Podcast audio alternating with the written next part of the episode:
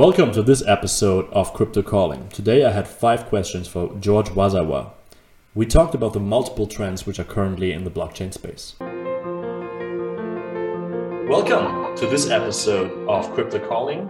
Today I have five questions for George Gvazava. He is the CEO of Cryptx, and I'm very much looking forward to talking to him today. So, George, welcome to the podcast.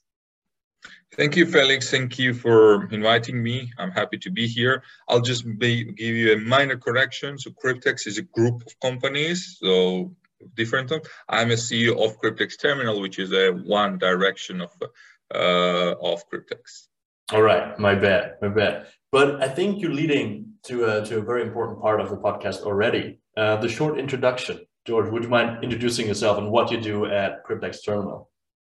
Yes. Uh, so basically, I should start uh, actually probably how I got uh, got into crypto. First, I'm I have a traditional uh, finance background. I started at Deloitte as an auditor, then moved to investment banking, doing some of the biggest uh, transactions here in Georgia, and working for the uh, largest investment bank here in Georgia. And in like second year, at the end of second year, actually, of me being an investment banker, I was approached by a Georgian uh, several entrepreneur and um, a wealthy individual who was you know creating and funding founding actually uh, lots of uh, crypto related startups. He's a very early investor in, in cryptos. Uh, and uh, i moved to, to become a, a, chief financial officer at a group level so it's a cryptx group itself. And later um, i moved to become ceo of one of the one of the startup companies. Uh, so within the group uh, called Cryptx Terminal. So Cryptx Group itself has different directions. We have a largest a, a crypto ATM network here in Georgia. We also had it in Ukraine, but as you know, right. in Ukraine, everything you know changed, uh, unfortunately.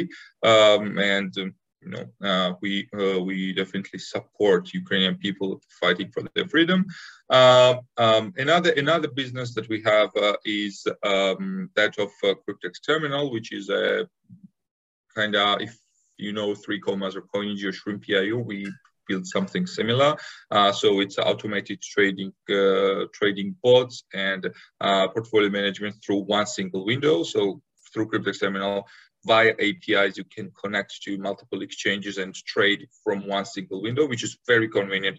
And uh, our, our, our customers find it very, very convenient. Plus, they can set up different uh, trading bots, uh, which will trade for them. So they do not have to watch the charts all the time. Right. We also have the largest largest crypto exchange here in Georgia. Uh, it's a full crypto exchange with order book and everything. Of course, it's not that big if we go to the global level, but it's a good on and off ramp uh, solution for uh, local traders and in the region like Turkey, Armenia, Azerbaijan.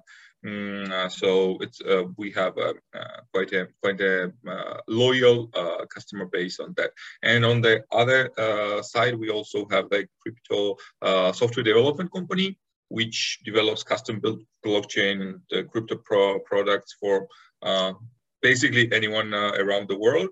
because we have a very talented team of engineers who mm, also kind of move do projects in that direction. So I, I, guess I guess that's it briefly about the Cryptx terminal, Cryptx group itself, and me how I got there. Wow, yeah, a man of man of multiple roles, I guess. That's that's awesome. That's awesome. How did your like where did your passion for the for the blockchain space, for blockchain technology come from? Great. So actually, I consider myself as a latecomer into crypto because it was 2015 when I first heard uh, about Bitcoin, while my brother, who is a surgeon, actually heard about it in 2012. And uh, he also had some, you know, very, very few amount of uh, Bitcoins. got not got a very cheap, but he won it somewhere or something like that. Of course he lost the he doesn't remember the private key so he cannot access it so it's it's it's tragic tragic for him. Uh, but yeah it was 2015 when i first heard it from my colleague. I you know research i like the uh, technology but i did not invest uh, till to early 2016 Mm, of course, I have uh, you know survived and recovered from the from the crash that has happened. I've also uh, recovered myself from a lot of scammy projects that I have invested in during the ICO boom. So yeah. the experience was not that good, but you know there were still some uh, some successful ones that I that I mm, uh, that I'm proud of. But most of them, unfortunately, uh, appear to be scams. And as I told you, professional. So before that, I was, you know, doing some uh, minor investments and, you know, researching. But professional, like moving here full time, was in 2019 when I was when I moved as a group chief financial officer in this uh, startup companies. And since then, I'm like probably 24/7 uh, in crypto, researching technologies, doing uh, doing lots of educational stuff as well not only not only through our youtube channel but also i'm a visiting lecturer at several universities and i'm trying to you know uh, add into curriculum actually some something called like digital finance where i talk about cryptos. But even even in traditional finance that i teach i always touch and speak a lot about crypto. So i want to you know spread spread the word about the next big thing that i see it is that leads us to the perfectly to the next question. Uh, what is what is the next big thing? What are the most important trends in the crypto space as you see it right now? Yeah, so actually, uh, there are probably several, uh, and some of them uh, are already known, but still not, you know, mm, not like not approved, but you know, applied in, in a proper way. I think that um, gaming and play to earn uh, business models in crypto are here to stay. That's that's I think the first thing. Uh, and you know, we have seen from uh, multiple projects that have the tokenomics and the utility itself of um, this whole process uh, kind of mm, how to say hacked if, if, we if we use that word. So it's it's uh, the value is there for customers, uh, especially especially if we talk about the uh, countries where uh, either there are lack of jobs or there are you know the um, income inequality and generally general incomes are very low like in Philippines, for example. And uh, these play to earn games, you know, provide a very easy uh, and kind of good tool uh, to engage your your um, your customers and your gamers uh, and they are um, NFTs fit in uh, like very well there. So NFTs, game gaming, and NFTs uh, together are very kind of fit in very well. And we've seen from uh, multiple projects, like uh, very popular here in Georgia is Ice Poker, uh, for example, which is which is also play to earn poker. And I know that it's like growing at a rapid rapid scale. Um, first, when I have heard was heard about it was about probably a year ago. This was very, very, very uh, few people knew about it. But like what the team did and what they how they, they built the tokenomics uh, around it, utility tokenomics actually around it, is really uh, is really cool. That you know uh, sustains the value of the NFTs themselves. Another big thing, the next big thing I think is uh, CBDCs. Um, I think that a lot of countries are exploring, and a lot of them are actually on the implementation stage already of central bank digital currencies. I see that there's going to be value. Personally, my take is that it's uh, um, a lot of a lot of crypto enthusiasts do not like this, and they say that it's like centralized, so you you actually uh, kill the whole sense of the you know uh, blockchain. Uh, so when you make it centralized. And they also say, which I agree, that it actually gives the you know central banks even more power, even greater power upon the upon the policies and stuff. But I think that mm, it's just a one way to look at it. And uh, if you think about the uh, potential benefits, like we already have some kind of wholesale CBDC like uh, structures, which I'm not talking now about. I'm talking more about a retail CBDC. So as a as kind of um, solution to cash. So the same thing uh, that cash does, so to say. Uh, and with with this, um, I think that as as more countries uh, try to make sense of it and uh, try to find uh, applications, uh, the the the total, how to say, the total utility for the for the whole ecosystem gonna gonna increase. And as you know, um, uh, remittances is one of the very big, very big part. Uh, how, how money flows from uh, developed nations to emerging and you know less developed nations. So and there are lots of friction now, right, with these companies. On average, as World Bank estimates, about more than six percent of the total remittances go to fees. So potentially with the CBDCs, with the interoperable kind of CBDCs, uh, I think that that that part will be like the interest rate like fees will be decreased. And another thing, probably the last one that I would say now is uh, chain interoperability.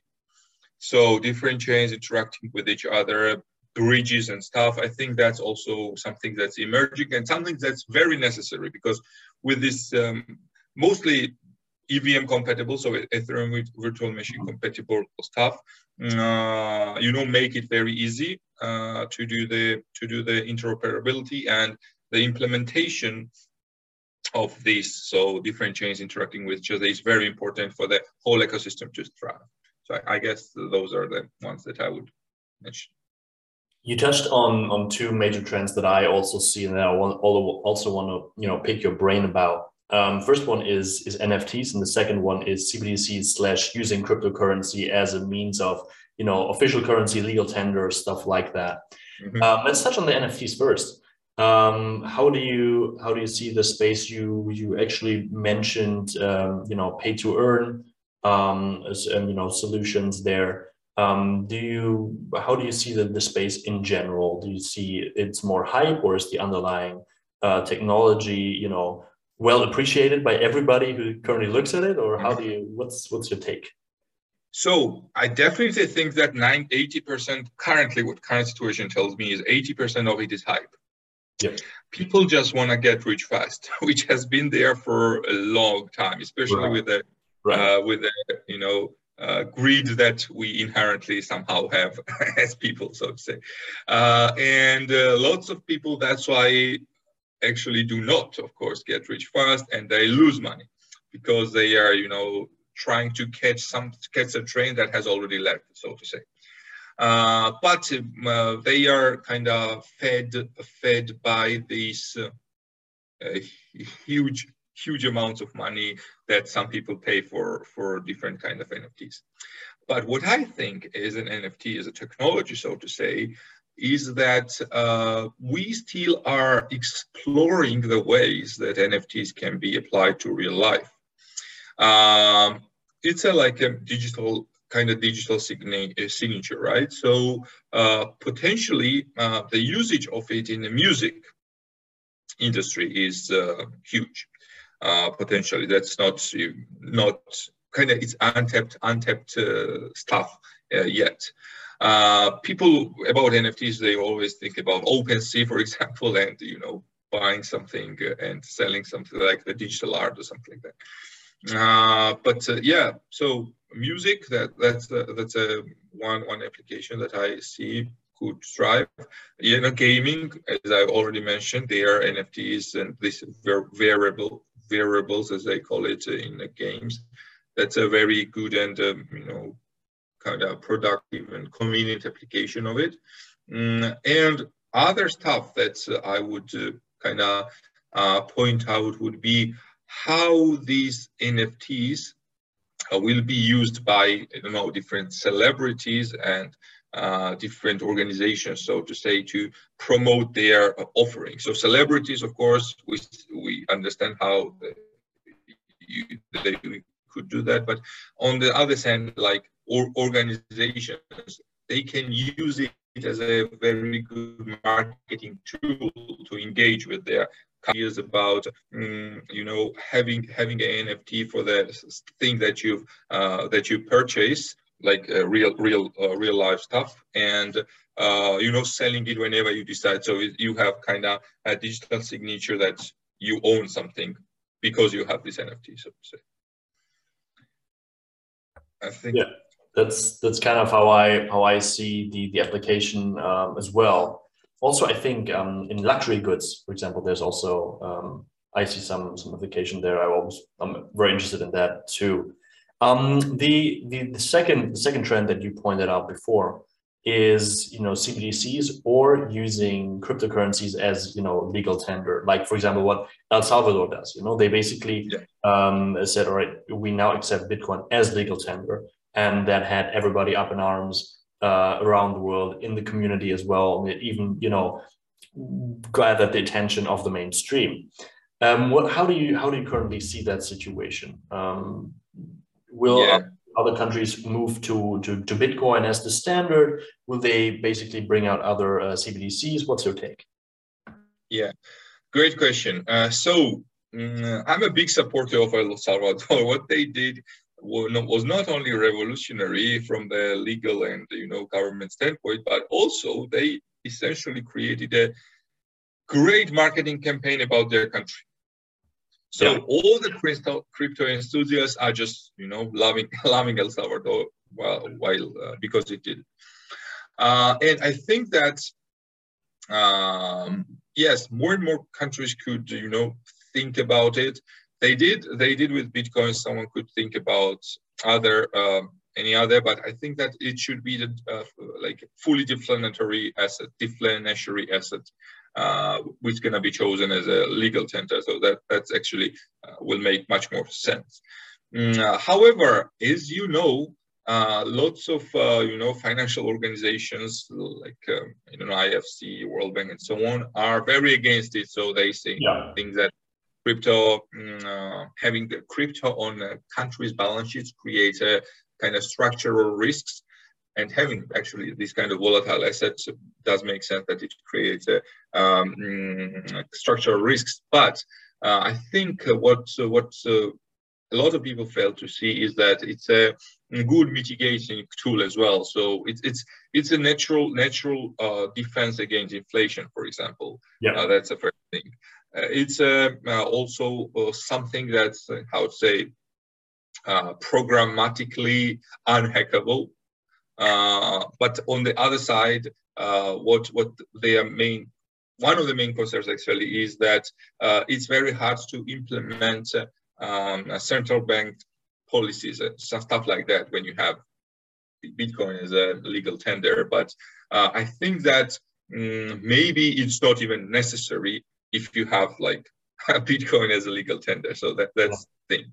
Uh, if if a little bit bigger countries, like I actually would like to see Georgia doing the same, we would be we would we would you know get on a crypto uh, world map uh, very with a big dot. If we did that, I, I do not really see it happening. But uh, Georgia, for example, Georgian government, central bank, are, uh, is working now on uh, CBDCs themselves, and they do want it to be kind of uh, usage of it to be considered as usage cash. So just to you know um, uh, change change cash to uh, CBDC itself. Uh, other countries, like if if any bigger country decides uh, to do it, like a, country that has I don't know more than 0.5 percent at least of the world uh, GDP, uh, then it's a big thing. That's it's gonna be very something that's like uh, gonna drastically change. And we see from the USA, for example, from the US government, how, how they understood that they could not outrightly ban everything. So they just became the, you know, they want to become the leader in applying blockchain technology. So I think that we have some interesting news coming uh, on that uh, direction as well. But uh, Federal Reserve itself, like USA's um, kind of central bank, uh, is still uh, not at the you know advanced stage of uh, exploring CBDCs. I think other countries are already in front, especially the Nordic nations. Yeah, yeah, that's right. I mean, as I identified, there are there are two camps currently. Um, the ones who basically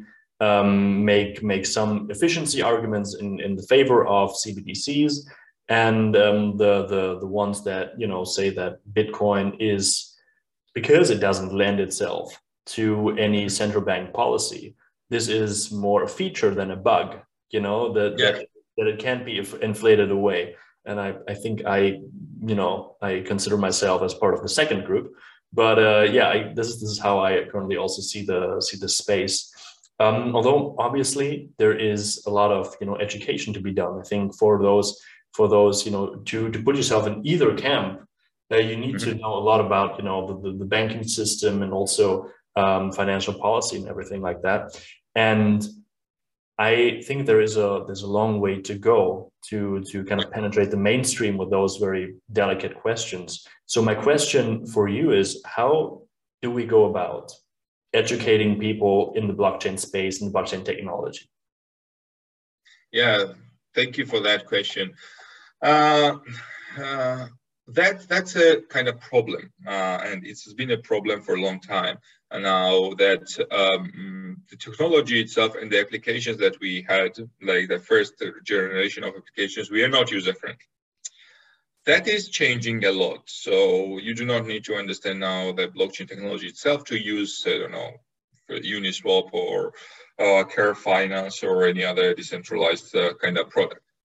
However, um, these kind of people who you know are a little bit uh, uneducated in this space uh, all, always like not always but uh, frequently fall victim to the scammers which you know there are like thousands and thousands of them in this space. Like uh, I, I, personally believe that everyone wants to lie to me if i do not know them and if they dm me or something like that. So um, you know I, have heard stories about, you know, people sharing their passphrases, like 12 words, people sharing their private keys and stuff like that. This is, of course, coming from the uh, lack of education. Uh, we in Georgia, our group actually uh, are very active in educating, uh, and we've launched our YouTube channel for that. I, lead the educational part, so we talk, we explain in very simple video, videos. Um, some basic trading strategies, some stuff about uh, cryptos uh, and so on. And also we provide different news and all, all these in Georgian language because um, it still could be a barrier for, uh, for a lot of people. On the global scale, uh, I think uh, universities are adopting um, kind of blockchain and crypto related courses already. Uh, personally, I'm also working with several universities. I'm a visiting lecturer of traditional finance so far, but I'm transitioning to digital finance and decentralized finance, and I'm working now on a on a uh, on a potential uh, modular course that I will be teaching in Grenoble in France, Grenoble de Management, the university where I also graduated my bachelor's, mm, uh, and here in Georgia as well, there are lots of um, uh, you know interest from the universities. So, for example, business tech, business and technology of University of Georgia, um, and us. We kind of have the blockchain lab where we have some series of um, you know crypto related related projects. I think that um, uh, research in this space is also coming. Uh, there are some good research reports that uh, you know good academicians are already doing. Uh, and all these blended, like we are, we are witnessing the birth of uh, the new, absolutely new technology. So lots of people just need to be, you know, drawn into this. Yeah, I think what another thing good is good thing is uh, what exchanges are doing. For example, I love Binance Academy. Binance Academy's articles are very on, on like onto the point, very kind of easy to understand. They even have a tag like if it's for beginner level, intermediate or advanced level. Mm-hmm. So it's it's a I think a very good point to start. And uh, their writers, how they write it, you know, explain very hard topics in a convenient way. And a lot of exchanges are doing that as well.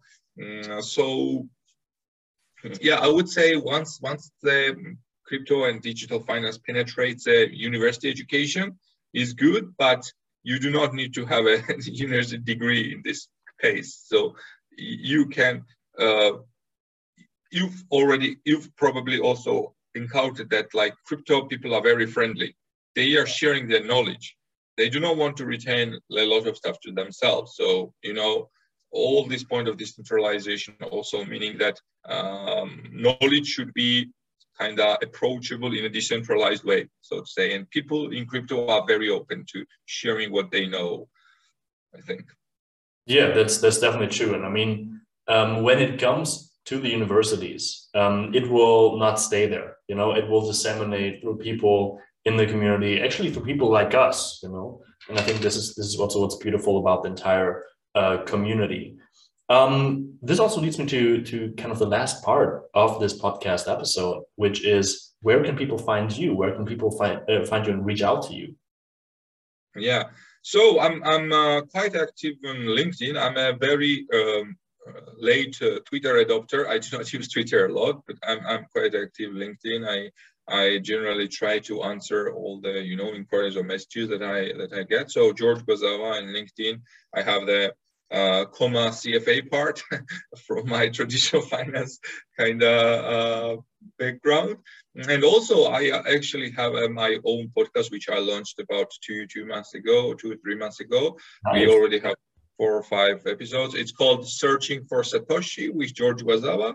And the, the, one of the questions that is being asked to each and every candidate is who they think Satoshi Nakamoto is. So who is behind this this pseudonym, so to say. So that's that's what's uh, kind of mm, differentiation we take. So everyone gives their ideas about uh, Satoshi Nakamoto. Uh, yeah, mm, I think I think that's it. So LinkedIn would be the best way to contact me. All right, we'll obviously put both, uh, like all the links in the description. Uh, would you mind disclosing who you think uh, Satoshi is? Yeah, so I think there it's a group of people. First of all, yeah. Yeah. It's not a it's a, it's not an individual person. I think the group of people are very good at math. Yeah, uh, uh, that's that's for sure. Uh, and I think this group of people are lead legends already, uh, because uh, if you see like you know there are different speculations uh, if they forgot their, their private keys for the initial wallets or not.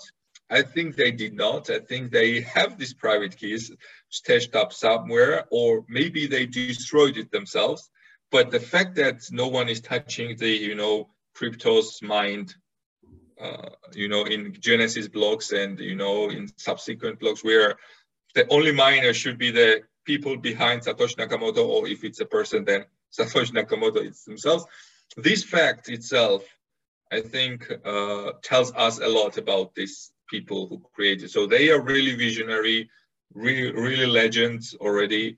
And uh, you know, if if we if we found out if they are still alive, for example, if we found out who they were, where, I think it would have uh, unpredictable, unpredictable, uh, uh, how to say, um, uh, factor for for the crypto and Bitcoin uh, prices themselves. Right, right. That's yeah, yeah. That's a that's a good that's a good hypothesis. I can get behind that.